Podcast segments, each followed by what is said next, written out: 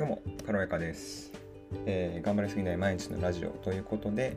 えっと、私、軽やかが、まあ、外資系企業からリクルート、現在 IT ベンチャーのマーケティングマネージャーをやっておりまして、えーこれまでなんとかサバイバルしてきた経験から、実践検証してきた生産性が上がったり、えーストレスに折れないコンディション作りや、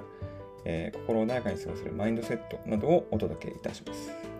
で、本日のテーマは、あまあ、前回に引き続き、心配事の9割は起こらないというテーマで、えー第2回、中編ということで、心配をすることにあるデメリットをお伝えしようかなと思っております。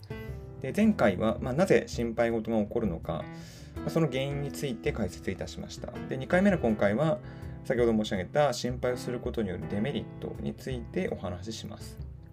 で前回お伝えしたんですが、あのーまあ、ちょっとおさらいになりますけども多くの人の心配事とは、まあ、過去にやってしまったことそして、これから未来に起こることによって占められているということが言われています。なのでリアルに今起こっていること以外のことに思いを馳せている状態っていうのが、まあ、心配事の正体となるということをお伝えしました。まあ、詳しくはあの第1回目の放送をお聞きいただければと思います。えーとまあ、つまり、えー今への集中ができず多くの時間が過去や、まあ、未来に奪われてしまっているということなんですね。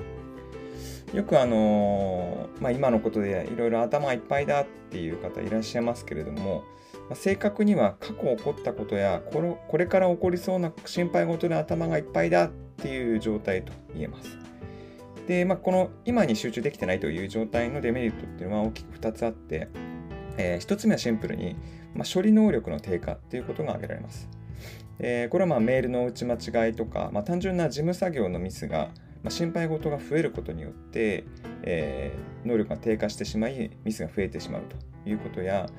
あの、まあ、それ以外にも企画とかなどの、まあ、知的生産を行う方にとってもその精度やその完成までの時間が、えーかかってしまったりとパフォーマンスが落ちてしまうということが分かっています。でデメリット2つ目はあのまあ、単純に1日の時間が減るということですね。あのまあ、1日24時間というのは変わらないんですけども、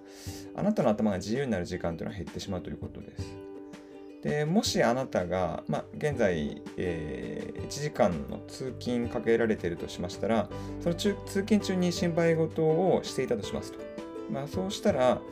えーまあ、単純に往復で2時間、え1ヶ月 20, 20営業日で考えると、まあ、40時間というのが、まあ、心配事が登場するというふうな状況になります。あのまあ、もちろんちょっと単純計算なので現実と異なるとは思うんですけれども、まあ、このように大切な時間を使って毎日毎日心配してしまうということは積み上げた視点で見てみると、まあ、人生において非常にもったいないということを分かっていただけたかなと思います。あのまあ、つまり今に集中できてないということは、まあ、今成果を出すべき仕事の品質に影響を与えてしまうっていうことに加えて2つ目の、まあ、自分の大切な人生の時間そもそもたくさん取られてしまうということなんですね。で、まあ、これって会社にとって非常に致命的ですよね。なのであの、まあ、なるべく心配事を減らしたり、まあ、そもそもなくすような工夫っていうのをして、まあ、毎日を過ごすということが、まあ、非常に大切なこととなります。いろいろ言いましたけども、じゃあ一体どうするのかという具体的なノウハウについては、なんと、えー最後の後編でお届けしようと思います。すいません。次ではありません。はい。えー、と本日は、えー心配事の9割は起こらない中編として、え心配事をする、心配をすることによるデメリットをお伝えしました。え本日の放送がちょっとでも良かったなとか思った方は、え好きとかフォロー、まあ、コメントなどもいただけると大変励みになります。それではまた次回お会いしましょう。さようなら。